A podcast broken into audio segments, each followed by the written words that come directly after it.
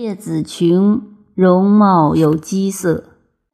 客有言之于郑子阳者曰：“列欲寇，盖有道之事也。居君之国而穷，君吾乃为不好事乎？”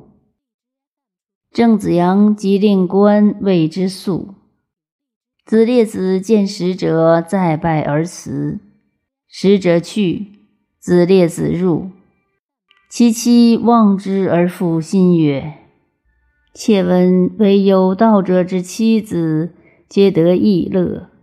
今有饥色，君过而为先生食，先生不受，岂不命也？”子列子笑，谓之曰：“君非自知我也，以人之言而为我素，治其罪我也，又且以人之言。”此无所以不受也。其族民国作难而杀子阳。